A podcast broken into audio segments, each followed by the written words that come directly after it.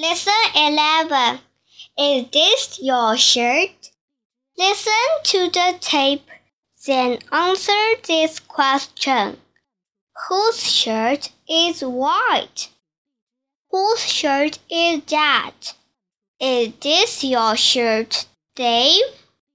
No, sir. It's not my shirt. This is my shirt. My shirt's blue.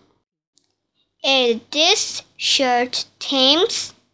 Perhaps it is, sir.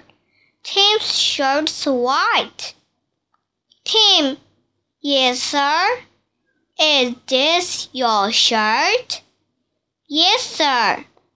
Here you are. Catch. Thank you, sir.